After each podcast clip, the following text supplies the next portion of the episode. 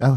On m'a dit que ah, parce que pendant un moment je disais qu'il était directeur de head, of campagne. crad- head of cadrage ou euh, cadrage euh, chief, euh, chief Figure-toi. cadrage officer. Figure-toi que Nicolas, apparemment, dans le texte, si on prend, on prend la nomenclature offici- officielle des agences de pub, Nicolas serait un planeur stratégique. Oui, oui, je vois le. Un planeur stratégique, normalement, il fait pas, tu vois. Il demande. Ouais, il est plutôt dans l'étude. Moi, Ouais. Mais c'est un peu comme les directeurs marketing ou directrices marketing, mais qui n'ont pas de moyens. Tu sais, ils font tout eux-mêmes. c'est un peu quand tu es directeur commercial d'une startup où il n'y a pas de commerciaux. Ouais, moi je, moi je règle depuis, euh, depuis un moment là.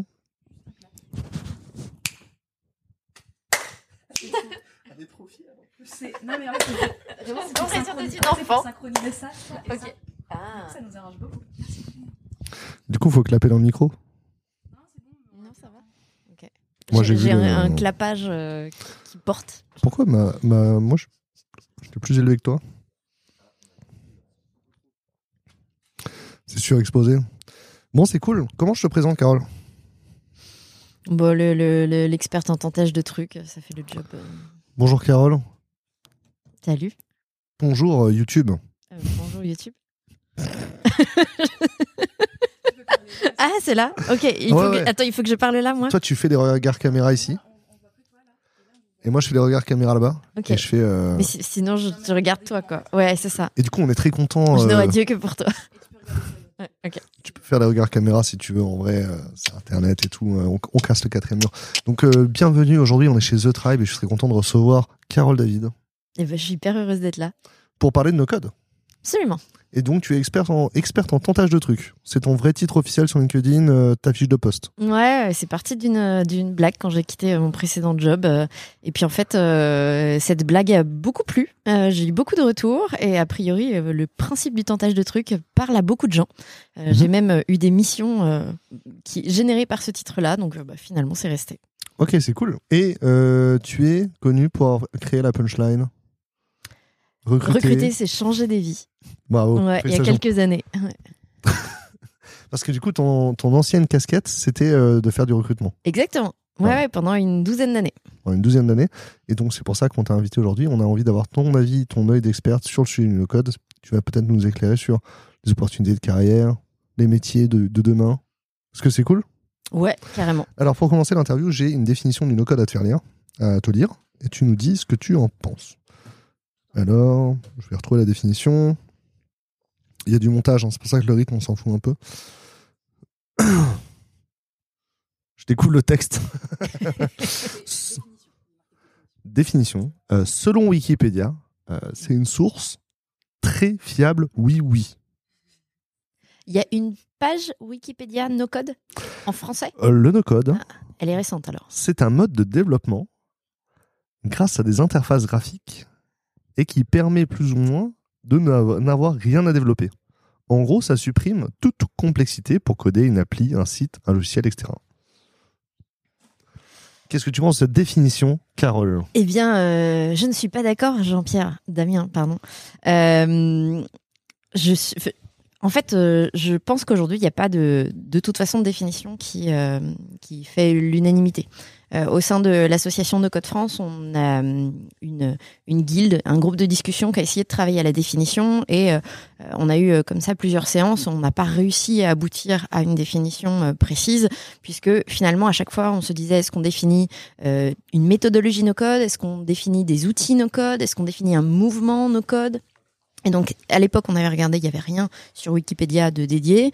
Et euh, quand on était sur le Wikipédia anglo-saxon, pour le coup, c'était une page dédiée aux outils no-code. Mhm. Donc, euh, là, c'est plutôt une euh, manière de définir une méthodologie. Donc, pourquoi pas Par contre, je suis pas d'accord avec l'idée que euh, ça enlève la complexité. Mhm. Surtout euh, que dans le texte, ça enlève toute la complexité. Mhm. Euh, je, pense que c'est justement une idée reçue que le no-code, c'est vraiment quelque chose de facile, de d'accessible.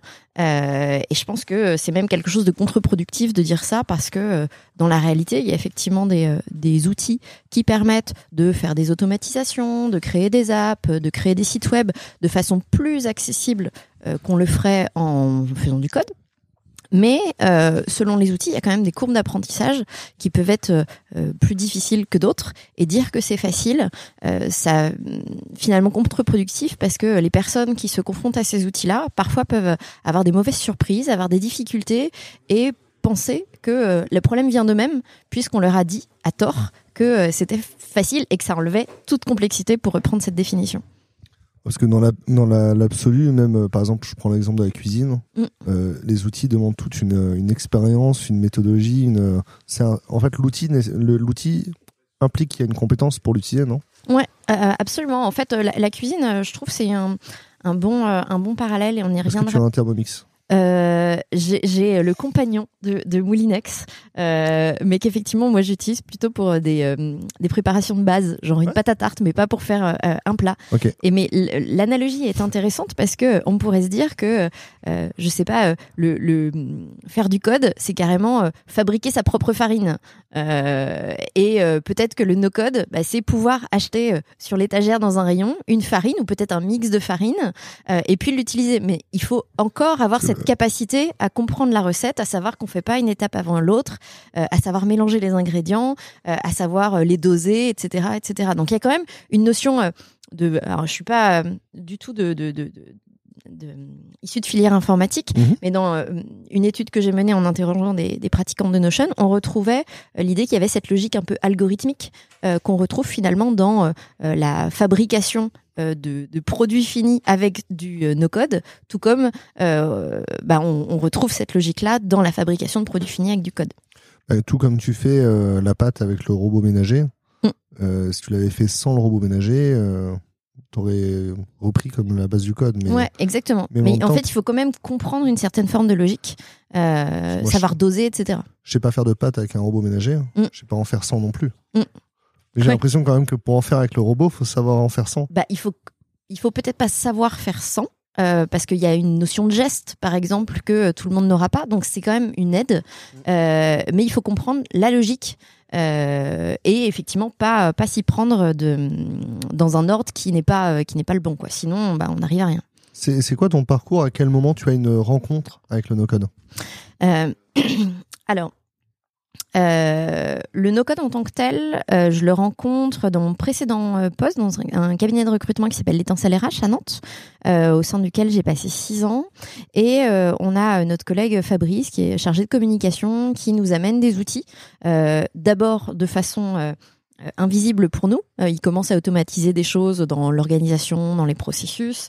Euh, pour différents sujets, il met en place des formulaires avec Typeform. Et puis petit à petit, il nous en parle et on s'approprie ces outils-là, notamment Notion, qu'on découvre, ça devait être fin 2018, début 2019 à l'époque. Et pour moi, c'est voilà une espèce d'épiphanie de découvrir un outil comme ça et euh, de pouvoir euh, m'en emparer pour euh, commencer à créer un wiki pour recenser nos, nos, pratiques et vraiment l'utiliser un petit peu à, toutes les sauces. Et petit à petit, j'ai pris de l'indépendance sur ces outils-là pour construire des outils, notamment un, sondage pour des clients, un sondage interne une sorte de, baromètre euh, que j'ai construit avec euh, du Airtable, du Typeform, euh, du Google Sheet pour aller générer des, des feedbacks qualitatifs auprès des collaborateurs et par le biais d'une automatisation, en fait, renvoyer à ces collaborateurs tous les feedbacks émis pour qu'ils puissent être, être notés et avoir un, un, retour après. Et donc ça, bah de nouveau, c'est vraiment une découverte de l'autonomie euh, euh, sur ces outils-là, de pouvoir les trouver et de pouvoir les utiliser sans forcément avoir de formation, qui euh, voilà est extraordinaire. Et quand je suis devenue indépendante, j'avais pas encore de projet défini, et je me suis dit que c'était l'occasion d'approfondir et de me former euh, sur ces outils pour consolider mes compétences. Donc je suis allée voir euh, les formations de contournement, euh, qui sont une, une, référence sur le sujet, pour reprendre des formations avancées sur Airtable et sur, et sur Notion. Et c'est là que je suis arrivée à, à, à la communauté No Code France. Contournement, on en parle beaucoup. Mm. On nous en a parlé un paquet de fois. C'est pas toi qui nous en as parlé déjà la dernière fois? C'est possible. Je, je, suis une, ambassadrice euh, enthousiaste de, contournement. Pourquoi les entreprises ont besoin de plus en plus de, de profils ou de compétences en no-code euh, J'ai l'impression est-ce que Ouais, en fait, j'ai l'impression que c'est un peu une question d'œuf et de poule. C'est-à-dire que euh, oui, les entreprises ont besoin parce qu'il y, a un- il y a un effet de, de- de recherche de productivité, euh, euh, d'efficacité, etc. Mais je pense que c'est aussi parce que maintenant il y a des outils sur le marché et des compétences sur le marché que les entreprises qui n'avaient peut-être pas pensé à recruter ce type de profil l'imaginent et euh, se mettent en, en, en ordre de bataille pour aller chercher ces compétences-là. Donc il y a à la fois un effet de besoin, mais aussi d'opportunité. Euh, et les deux, en fait, euh, les- ces deux phénomènes se renforcent et euh, qui font que bah, de plus en plus de d'entreprises créent des postes dédiés et de plus en plus de personnes aussi, voyant qu'il y a un marché, pensent à en faire leur, leur métier. tu penses que ça, donne lieu à beaucoup de créations de postes? C'est pas c'est pas beaucoup de gens qui rajoutent ça dans la fiche de poste ou qui rajoutent ça dans la, la compétence de la personne? Il y a deux phénomènes. Euh, et effectivement, euh, en fait, je pense que ça dépend euh, vraiment des tailles d'entreprise, comme pour beaucoup de pour beaucoup de sujets. Euh, Il y a pas mal de, de, de petites entreprises, euh, de start-up où effectivement, en fait, ça vient dans d'autres types de, de jobs. Et c'est assez rigolo parce qu'avant de venir, j'ai fait l'exercice d'aller sur euh, Welcome to the Jungle et d'essayer de regarder les postes qui pouvaient avoir des liens avec le no-code. Et si on tape juste no-code, on a à peu près une quarantaine de postes euh, en CDI, CDD, euh, donc qui ont soit no code dans le titre, soit no code dans le descriptif. Euh, par contre, si on cherche par outil, par exemple, j'ai tapé Airtable, là, on avait plusieurs centaines de postes qui l'intégraient. Et ça allait du poste d'assistante administratif, office manager, à des postes dans le gros, etc., etc. Donc, effectivement, ça vient... comment dire euh, euh, confirmer euh, ce que ce que ce que tu disais à savoir que le gros phénomène avant de créer des postes complètement dédiés et 100% no code c'est plutôt l'hybridation de, euh, de métiers qui existent déjà avec des outils no code qu'on vient euh, rajouter et qui vont diversifier euh, les outils. Je te parle du poste d'assistante de, direction, d'assistante direction. Dans la fiche de poste, c'était assez rigolo de voir que la description c'était et vous êtes sensible aux outils, ouvrez la parenthèse, Excel, Notion et Airtable. Euh, donc un Notion Airtable viennent aujourd'hui au même niveau que euh, des un- Et pour toi, du coup, un Windows. cette hybridation de compétences, le fait de le rajouter dans la fiche de poste, c'est une transition vers des postes dédiés? Je suis pas que Euh, Quand on parle par exemple de, de Office ou de Excel, bon, il y avait des dactylos avant, Mm. puis maintenant c'est un- un- une compétence complètement normale de savoir faire euh, du Word, quoi. Ouais, euh, en fait, on, on aura toujours une part de d'utilisateurs, utilisatrices et de euh, fabricants, fabricantes. Euh, et en fait, les outils no-code, euh, je trouve, on retrouve, enfin, on retrouve cette idée que euh, pour un Notion, par exemple, il y a vraiment une distinction entre les personnes qui euh, euh, utilisent régulièrement le Notion de leur boîte parce que, bah, en fait, c'est dans l'organisation ou éventuellement on leur met à disposition un template pour que ils se fassent leur petite leur petite organisation, mais ça reste une utilisation. Euh, je vais dire primaire, même si c'est une connotation négative, mais euh, euh, pour le différencier euh, d'utilisateurs et d'utilisatrices qui sont en fait des, des, des fabricants de leur propre espace de travail et Ouais. qui vont produire, imaginer, créer des espaces de travail.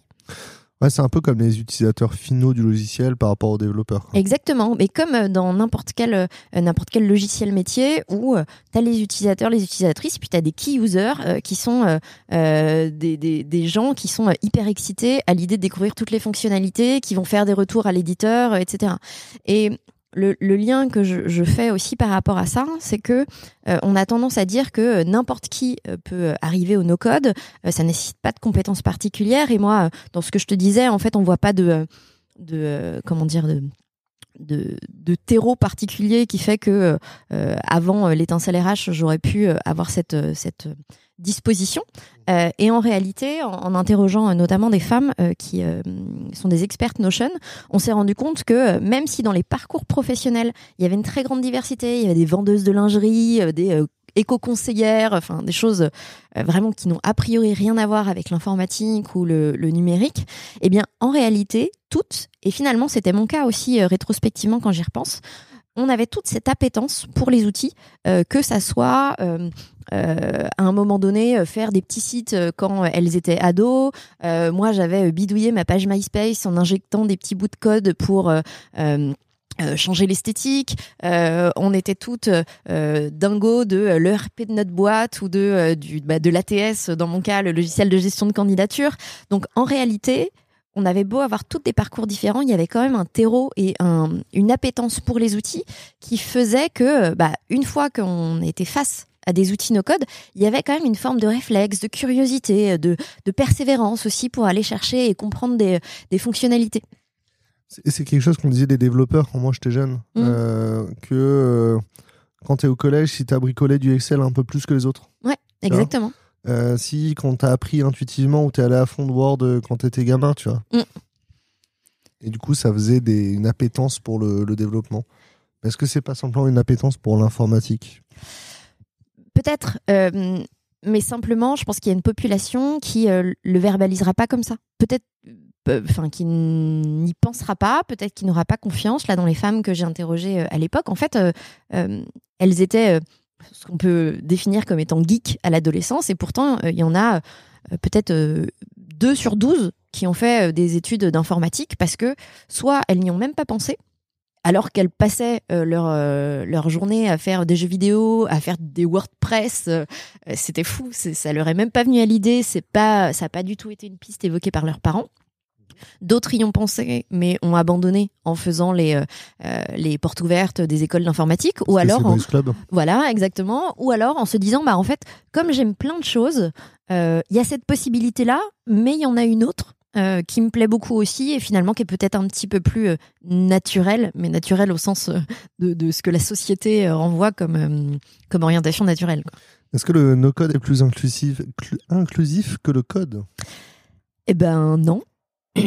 Par définition, il n'y a rien qui est plus inclusif que autre chose. Euh, ça, c'est typiquement euh, voilà le message que que j'essaie de porter au sein de la communauté. Euh, théoriquement, euh, si on se dit que les outils sont plus accessibles, parce qu'effectivement, ils nécessitent peut-être une formation euh, plus euh, plus réduite, ça devrait l'être. Mais en réalité, aujourd'hui, on n'a pas de statistiques qui nous permettent de se dire qu'il y a plus de femmes, plus de personnes issues de la diversité dans la pratique des outils. Et surtout, on ne voit pas plus de diversité dans les prises de parole, dans les figures d'expertise, dans euh, euh, les, euh, les, événements, etc. Donc, quand bien même on se dirait qu'il y a plus de diversité euh, que dans d'autres milieux tech dans la pratique du no-code, en réalité, euh, on les retrouve pas euh, derrière dans, dans- enfin on les voit pas euh, publiquement ou plus exposés. Donc ça veut dire que même si on a plus de diversité, on a un problème d'inclusion pour justement développer cette expertise et, euh, et, et- et voir ces personnes-là. J'ai une idée pour la question d'après, mais il faut qu'on prenne un élément de décor pour le faire.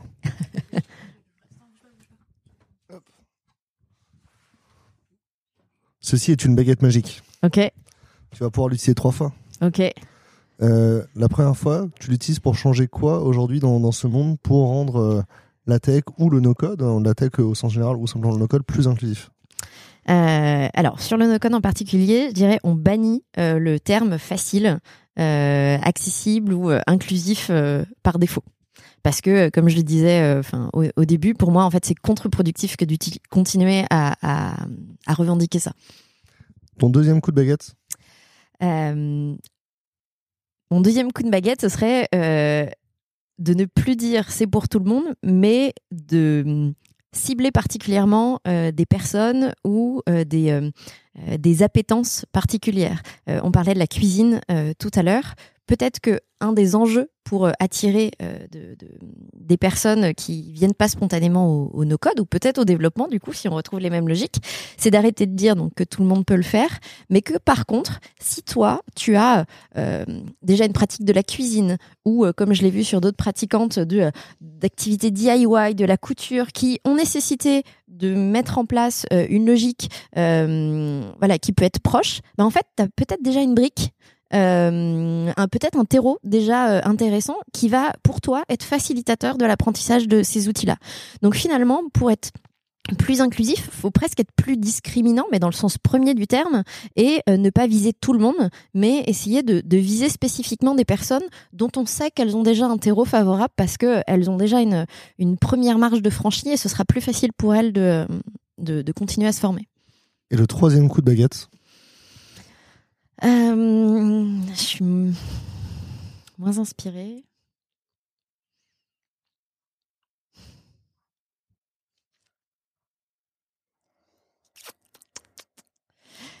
Le troisième coup de baguette, ce serait. Alors, je suis désolée, hein, c'est à chaque fois arrêter de dire des choses parce que, en fait, euh, je pense qu'il y a beaucoup de discours qui sont toxiques. Euh, mais euh, euh, arrêter les conseils non sollicités. Dire le mansplaining Euh, ouais, euh, ouais, et même de façon générale, euh, parce que euh, au sein de, la communauté de Code France, donc on parle souvent du Slack pour le, re- le représenter. C'est super, on est aujourd'hui plus de 8000 euh, personnes. Eh bien, en fait, il y a, beaucoup, beaucoup, et je pense que c'est la problématique de souvent de beaucoup de communautés, une volonté de d'aider les gens, mais qui en fait derrière cache de façon inconsciente euh, une volonté d'afficher ses compétences, d'afficher son expertise, et qui passe par euh, une posture euh, en fait de, faux conseil qui est pour illustrer, c'est ah bah tiens, à, mon avis peut-être que tu devrais faire ça, ou est-ce que tu n'as pas pensé à faire ça ou à utiliser tel outil? Un exemple hyper prégnant, c'est au sein de de, les, les gens qui veulent tout faire avec l'API sur Notion. voilà, exactement. Euh, typiquement, euh, de- le sur sur euh, Notion, euh, il y a une communauté qui est sur Discord pour la communauté française, qui est reconnue par euh, toutes les personnes que j'ai interrogées qui y sont euh, depuis plusieurs années et qui participent par ailleurs au, au, Slack de No Code France. Euh, C'est une communauté qui est vraiment plus mixte, euh, qui est vraiment bienveillante. Euh, leur équivalent sur Facebook, il y a euh, 48% de femmes, 52% d'hommes. Donc euh, euh, on présume que sur le Discord, même si on n'a pas de de stats, on a quand même euh, une, quasi-parité. Et depuis euh, la publication de, de l'API de Notion, euh, toutes les femmes que j'ai interrogées ont évoqué, sans s'être concernées et en pensant qu'elles étaient toutes seules à le percevoir, un déferlement de, euh, de conseils non sollicités, justement euh, essentiellement d'hommes, euh, qui bah, viennent faire valoir que bah, maintenant tu peux automatiser telle ou telle chose et quand même ce serait dommage de ne pas utiliser Notion à son plein potentiel. Et que c'est une espèce de gâchis euh, de ne pas aller dans des choses hyper complexes alors que le, le principe même de Notion c'est euh, fabriquer des documents euh, dont vous avez besoin. Alors que moi, si je peux, enfin, en tant que développeur, si je peux utiliser Make ou, euh, ou euh, Zapier plutôt que de faire un- une intégration API, parce que je vais devoir le maintenir après si je le fais comme ça. Alors que si je le fais avec Zapier ou Make, c'est eux qui font la maintenance, tu vois. Ouais, et puis en, en plus par ailleurs, euh, on n'a peut-être pas besoin de cette automatisation. Ah parce que euh, il y a certains gestes euh, effectivement qui peuvent être répétitifs, mais euh, quand on compare voilà la mise en place de la de l'automatisation par rapport à le fait de, de le faire de temps en temps, bah, en fait c'est pas bien grave. Et le, le simple fait de, de de suggérer ça alors que la personne en face était absolument pas demandeuse de ce conseil-là, bah ça ça, ça va la mettre en situation d'inconfort et puis d'illégitimité qui euh, derrière va, va lui faire euh, penser peut-être à, des fois- à deux fois avant de poster des choses ou euh, des projets parce qu'elle les trouvera trop modestes euh, et pas assez pertinents, pas assez légitimes pour être partagés euh, aux yeux de tous. Merci beaucoup. Est-ce qu'il y a une question que je t'ai pas posée?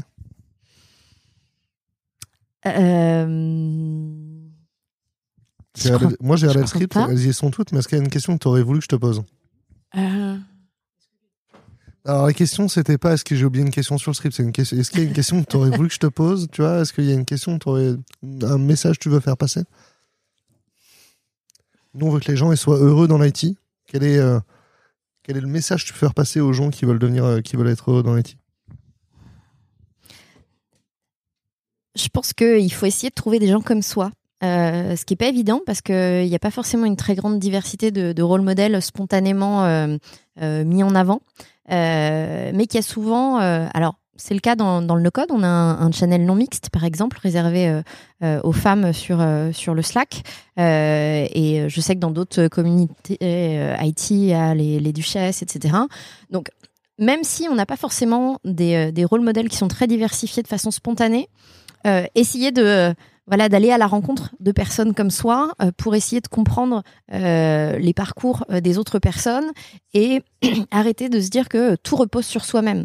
Euh, parce qu'il y a beaucoup beaucoup d'injonctions à oser à avoir confiance euh, etc et en réalité c'est surtout très souvent des questions de système et de d'actions externes qui nous ont permis de et se rapprocher d'autres personnes comme soi, euh, ça peut bah, permettre de comprendre quels ont été les, euh, les leviers, les aides euh, que ces personnes-là ont pu euh, ont pu trouver, et voilà, d'arrêter de de- d'être dans de l'injonction à à se, se, se défoncer et se démener soi-même absolument quoi. Je suis le fruit de mon, de mon environnement, comme Mac Taylor. Bah écoute, moi je suis psychologue social de formation, donc euh, je suis forcément dans une logique euh, de dire que euh, l'individu ne, ne- n'agit, ne décide jamais euh, de façon indépendante et est toujours euh, la, la- le, le fruit euh, d'interactions avec son environnement. Si tu laisses euh, tremper un bout de bois dans l'eau suffisamment longtemps, il ne devient jamais un crocodile. Bah écoute, je retiens. Je retiens. C'était cool, j'ai passé un super bon moment avec toi. Eh ben moi aussi, c'était un plaisir. On est à 25 minutes? Charlotte, c'est bien? Ouais, mais il y a- on a pris un détour. Ouais, puis je, je- je- je suis du genre bavarde, alors c'est un exploit que de... Franchement, j'ai. j'ai- j'ai- Attends, on va sortir la bulle.